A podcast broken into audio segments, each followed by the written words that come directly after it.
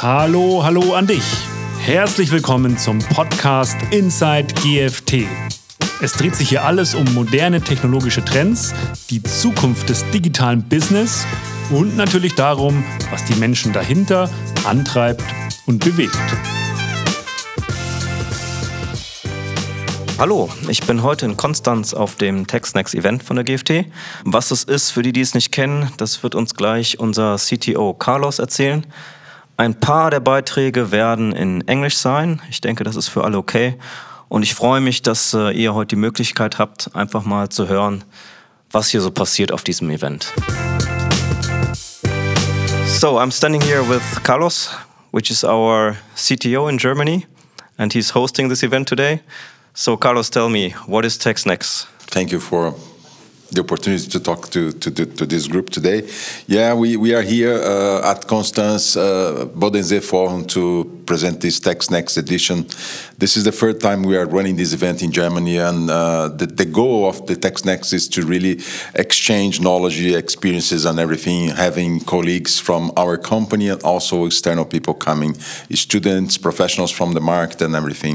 The idea is just to have some cool talks, uh, exchanging some uh, best practices on the projects that we are working on and networking, of course. And at the end, we will have some cocktails. So the events are generally sometimes a year, right? Like we are planning three, four times a year in different locations of GFT? Yes, uh, we, we expect to have one per quarter. This is our goal, and uh, each one will place in a different location. The strategy is really to provide the opportunity to everybody inside GFT to get access to this event on site, live, and, and to build this network. Yeah, and it's free for everybody. So you basically just go there and register on Meetup, it is, right? Yes, we, we are on Meetup. We have working with the social media to promote the event on different channels. So you can just go register yourself. There, it's complete free and join the next episode so you can learn something and also bring some insights to us. And today we are looking into some presentations about microservices, about Agile and DevOps. There will be some external speaker today from. Uh, where does he come from? Christian is, is a guest speaker. He is uh, leading one of the quantum computing research team here in Constance on the Technology Institute, and he will talk. He will try to help us on demystifying the quantum computing. It's a very complex topic, but it's really good to to have this opportunity to have Christian here, and I'm looking forward to watch his uh, presentation. Yeah, then let's see how this evening is gonna be. I'm looking forward to it. I think we will have a lot of fun. Yeah, yeah, thank you, thank you. I'm looking forward too. Uh, it will be a great event. Thanks, Carlos. Ja, ist jetzt alles vorbereitet. Ich glaube, die ersten Gäste trudeln jetzt auch ein. Ähm, ich freue mich auf heute Abend. Ja, ich stehe hier mit dem Robin. Hi. Du bist heute auch auf dem TechSnacks. Was führt dich hierher? Bin sehr interessiert über die verschiedenen Tech-Talks, die es heute Abend gibt. Hoffentlich auch verschiedenste Menschen aus den, aus den regionalen Firmen hier im Umkreis, dass man mal ein bisschen netzwerken kann. Ähm, hoffentlich sind auch ein paar Technologie-Newbies mit dabei von unserer FH und Uni, die man kennenlernen kann. Der erste Vortrag ist schon vorbei. Die ähm ja, Lightning Talks quasi. Wie hat dir das gefallen? Das, äh, InterNetL ist natürlich ein spannendes Projekt, also gerade auch für uns, weil es ja auf, auf unsere Produkte aufbaut. Ich denke, es ist ein Megatrend irgendwo auch, ja, dass man die elektrischen Leichtfahrzeuge da mit dem Produkt unterstützen kann, die Produktion. Super interessant. Du ist ja eigentlich ein Heimspiel jetzt für dich hier. Das heißt, du kennst ja grundsätzlich die Themen schon. Hast du trotzdem noch ein paar Details heute gehört, die du noch nicht gekannt hast? Ja, auf jeden Fall. Also man nimmt, klar, man, man weiß grob, wer, wer, wer was macht und bei manchen mehr, bei manchen anderen weniger, aber dass man so auch mehr mal in die Tiefe gehen kann, also dass man wirklich jetzt wie jetzt eine halbe Stunde konzentriert über ein Thema oder ein Projekt oder Produkt spricht, das ist jetzt auch nicht Alltag. Ja. Dem ist trotzdem sehr gut. Okay, dann höre ich dich gleich nochmal, wie es dann am Abend danach gewesen ist. ich wünsche dir viel Spaß. Danke. Und bis dann. Ja, bis Ciao. später. Ciao. Ja, hallo John, hallo ähm, Florian. Hallo. Ihr hattet heute das Vergnügen, den ersten Teil zu bestreiten, Lightning Talks. Zu welchen Themen ganz kurz? Ja, bei mir ging es um den digitalen Zwilling und um Standards, um die Interoperabilität mit Zwillingen oder digitalen Zwillingen äh, besser zu unterstützen, entlang der Wertschöpfungskette zum Beispiel. Und das nutzt ihr auch aktiv quasi bei euch in den Projekten? Ja, wir haben ja unsere Industrial IoT-Plattform Sphinx Open und es geht darum, dass wir solche Standards bei uns integrieren, um eben die Vernetzung mit anderen Systemen und Applikationen noch besser realisieren zu können. Okay, und John, bei dir, worum ging es?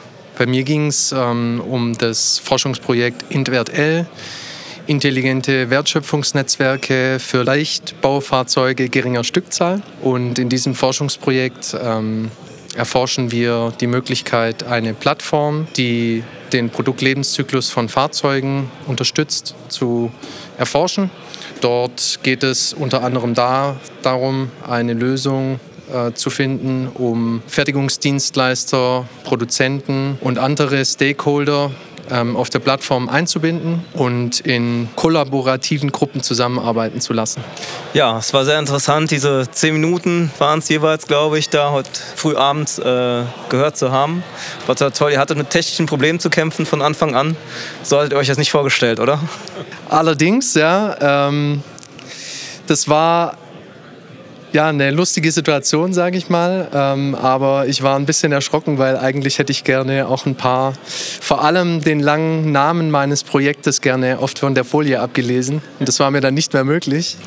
Aber ich fand dann auch ähm, das proaktive Handeln von Pascal Laube sehr gut, der uns dann direkt auf die Bühne geholt hat und uns abgeholt hat und vorgestellt hat. Ja, für die Zuhörer, wir hatten Beamer-Probleme. Ich glaube, für mehr als die Hälfte der eigentlich geplanten Zeit. Ja, es war alles improvisiert. Ähm, was sagst du dazu? Ja, ich hatte ja zum Glück noch Anschauungsmaterial dabei. Ich hatte eine schaltbare Steckdose dabei als Beispiel für ein Asset, was man auch als digitalen Zwilling betrachten kann. Und das war dann so mein Anker, um den Vortrag teilweise auch ohne die Folien bestreiten zu können. Der Präsentationstoken wie ein Kuli, den man in der Hand haben muss, ne? Ja, genau, genau. Und ja, ich, ich denke mal, das war ein bisschen, also es sollte halt anschaulich machen, wie es auch im Consumer-Bereich, wie man sich das vorstellen kann, dass man dort eigentlich auch mit ähm, Smart Products oder Smart Devices oder IoT-Dingen auch im privaten Leben zu tun hat, wie jetzt zum Beispiel eine schaltbare Steckdose, die zum Beispiel beim Stromsparen hilft. Also auch im eigenen Umfeld hat man Digitalisierung und Assets, die dann Mehrwerte bieten. Ja, ich glaube, das hat ganz gut geklappt bei euch, die Improvisation. Äh, als Einstieg war es, glaube ich, ganz gut in den Abend und ich hoffe, ihr könnt den Rest des Abends jetzt auch genießen, ihr beiden. Vielleicht machen wir dazu nochmal extra Podcasts. Müssen wir mal schauen, ob das klappt. Okay, danke euch. Vielen Dank. Vielen Dank. Ja, hallo ihr drei. Ähm, schöner Vortrag zum Thema Microservices und was man beachten muss, um das richtig gut hinzukriegen. Setzt du das wirklich ein? Ja, also bei unserem Produkt Weblet zum Beispiel ist das komplett die Architektur, auf was alles basiert. Wir gehen natürlich noch einen ganzen Schritt weiter, wie was wir heute präsentiert hatten. Das sollte ja, ich sage jetzt mal, ein, ein, ein, niedriger Flug im Endeffekt sein, sodass es alle verstehen. Aber ja, die Basis ist genau, wie wir es im Produkt einsetzen. Und was sind so die wichtigsten Sachen in der Reprise bei Microservices? Immer wieder neue Sachen entwickeln, immer wieder alles hinterfragen, immer wieder gucken, ob es neue Sachen auf dem Markt gibt. Ja, sich eigentlich nie zufrieden geben mit dem, was da ist und äh, ja, immer wieder ausprobieren. Als wichtiges Takeaway, das, was auf dem Markt ist, nutzen und nicht alles selber bauen, wenn man ein Problem hat. Ne? Genau. Das gilt ja immer. Be lazy, use standards. Das ist wirklich einfach nach diesem nach diesen Prinzipien muss man einfach in der heutigen Zeit leben. Weil man hat auch gar nicht die Zeit, alles selber zu erfinden. Es ist einfach zu groß, zu viel und es gibt auch einfach zu viel, was man einfach so verwenden kann. Wir haben auch viel über DevOps-Automatisierung gehört heute. Ähm, du hast es wieder ein bisschen überzogen in deiner enthusiastischen Art und Weise, Pedro. ja, sicher. Wir müssen alles automatisieren. Everything as Code, Infrastructure as Code, Docker as Code, Code as Code. Und automatisieren wir alles mit unserer DevOps. Kette und unserer DevOps-Kultur. Wie viele bei, bei deinen Kunden würden sagen, die sind genau auf deiner Wellenlänge? Da ist viel Überzeugungsarbeit nötig, oder? Ja, sicher. Es ist stark basiert auf die Kundematurität, wie, wie fortgeschritten die sind in bezüglich dieser Automationsfreundlichkeit. Aber wir sind dran, unsere Kunden zu überzeugen, weil der Mehrwert davon ist genial. So, und da sind wir aktiv dran. War gut zu hören, wie das richtig geht und bis zum nächsten Mal. Hi, four of you. You Hi. just had Hi. the first panel discussion in our TechSnacks. Um, and it was different than normal panel discussions, right? You had uh, different roles attending the panel discussions, a business analyst and technical guys and a business development guy. So was that what you expected? did it work out? Yes, it works. It, it works very well because um, everybody of us has an, its own experience on the several topics, and I think we um, built a very, yeah, a, a complete picture about what GFT is doing in this area. And um, I think um, the audience was also very awesome. We um, augmented each other. Uh, we added uh, our opinions to uh, other viewpoints. I think it worked very well. Yeah. As my friend says, I completely agree. The way we discussed about the topics we had, agile days or nowadays, it's going on. So the discussion we had with the audience, it was amazing the main topic that you had today was agile and uh, DevOps, um, obviously. Do you think this is like one of the most important challenges that we are facing currently in projects? I think that it plays a significant role on, on, on our projects, at least the past projects I have been. Uh, both topics came. Uh, very frequently. Either we were working agile with Scrum methodologies and, and so on, and we were also seeking automation with DevOps and also uh, looking on how to improve the overall process. And that's why the, both topics marry very well because uh, usually, if you are really doing it agile, you need some some DevOps related mindset to automate and make things run smoothly, and that that's uh, what I see nowadays in all my projects. And as you are all having an agile mindset, I think um, it's getting better for you all to work, right? Yes, sometimes of course, I would say, but sometimes not, depending upon business to business. This may sound a bit cynical, but I think it's all a matter of time. The old guard gets replaced by new people. They are infused with agile ideas, with DevOps ideas, and things get better. I've seen this with some customers we were uh, in the last months. Yeah, it was last month. Um, we were speaking to very young heads of IT, and they were all about DevOps, uh, infrastructure as code, the cloud, and so on. So, yeah, it's getting better. So we're moving forward on that. Um, a last question: Any agile DevOps mindset where everything went wrong, and you would have thought that non-agile, old ops style would be the better choice? Uh, yeah, um, um, when you're thinking about things like um, rebuilding an, an architecture for, for an enterprise, I don't think that agile would be the right approach. So, because you have to deal with a lot of dependencies, and the agile approach could be one of the aspects in one of the, let's say, the boxes that you have to think about. But it could not be something that you can do a project for redefining enterprise architecture or any architecture. So, it's more related to, I would say, the business development, and not the business, the um, application development area. So we are creating applications, things like that. But if you come to the organizational part of it, you're doing organizational projects, I think Agile could only be one aspect. Okay, thank you. You're looking forward to the last session today, which is like quantum computing. The topic is very interesting and uh, it has potential to really, it's a new paradigm that I'm I'm really interested into because it's like with a quantum computing you can break some of our safest uh, encryption algorithms, for example, in the matter of seconds. And this already raised my attention, and I think this. Yeah, it's more than qubits, um, because uh, some, sometimes um, quantum computing is only replaced by how much qubits do you have, but it's much more. So it could be very interesting what, yeah. to hear about what they are talking about here. I really hope that we get some kind of timeline because that's what I'm wondering. When will we see actual quantum computers at work, not just in um, scientific uh, experiments? Yeah. Then, thank you, all of you. Thank you, Sander. Have a nice evening and party, and let's enjoy it together. Yeah, thank you much. Bye bye.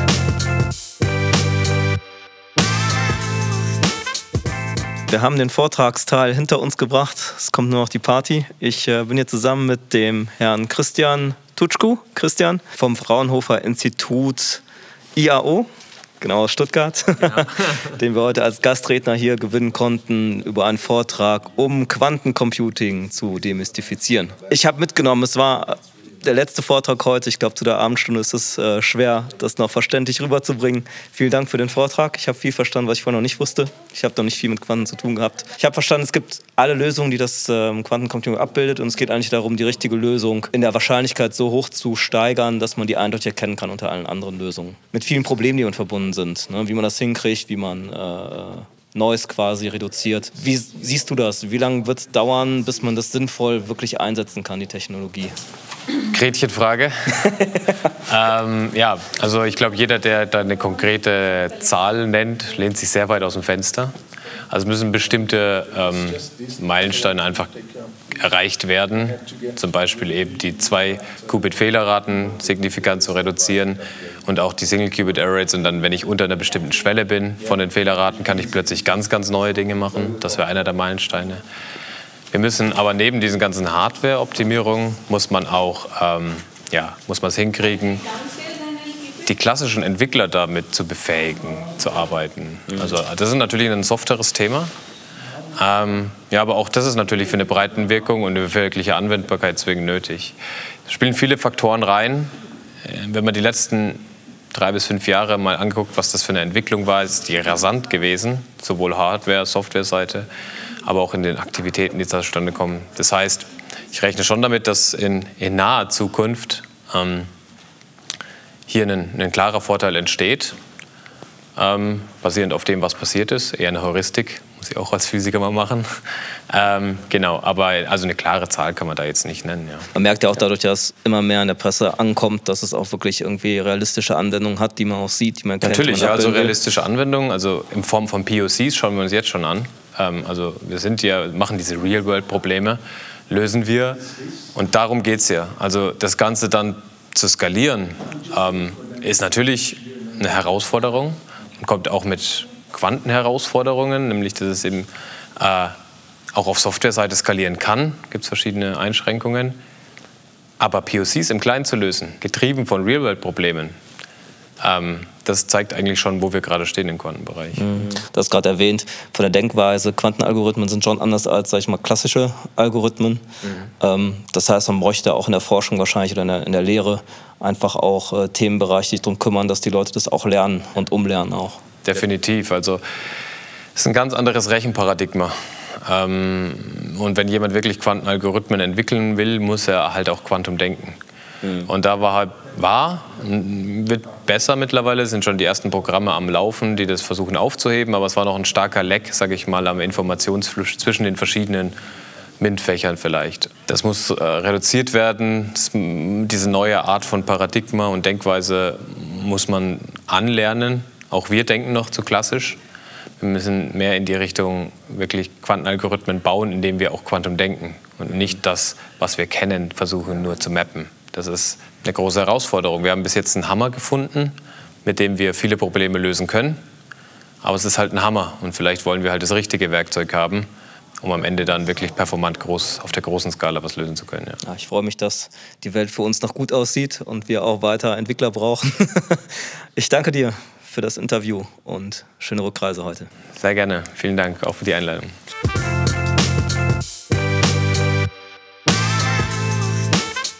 Äh, ich stehe mit äh, Studenten aus der Uni Konstanz von der Fachschaft, habe ich gehört, ne? Exakt, richtig. Genau. Ähm, ja. Ihr wart heute hier mit auf dem TechSnacks. Äh, wie kommt ihr dazu, hier gewesen zu sein? Äh, also die alle tatsächlich über mich äh, und ich war in Kontakt mit Pascal und mit Daniel, äh, eigentlich für die Firmenrallye, die wir demnächst organisieren und die haben uns halt dann auch dazu eingeladen und dann dachten wir, ja, wieso denn eigentlich nicht, es klingt interessant und kann man Kontakte knüpfen, ist immer gut. Haben euch die Vorträge gefallen?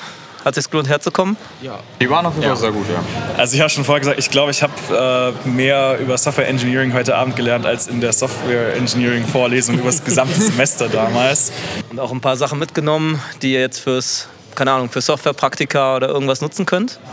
Auf jeden Fall deutlich bessere praktische Erfahrungen, als man an der Uni bekommt. Da ist alles sehr auf die Theorie und wenig auf das Zusammenspiel von allem ausgelegt. Hier hat man nochmal einen Überblick über ja, das Zusammenspiel bekommen. Und ihr freut euch jetzt auf die Abendveranstaltung Ihr trinkt schon eifrig Cocktails. Die gehen aufs Haus, also ja. ja. ja, wir sind ja Studenten, also. Nee, aber schön, dass ihr, dass ihr hier gekommen seid. Es ist immer schön, auch Externe, komplett Externe hier zu haben ähm, und dass euch gefallen hat. Ich wünsche euch noch einen schönen Abend. Danke. Vielen Dank für die Einladung.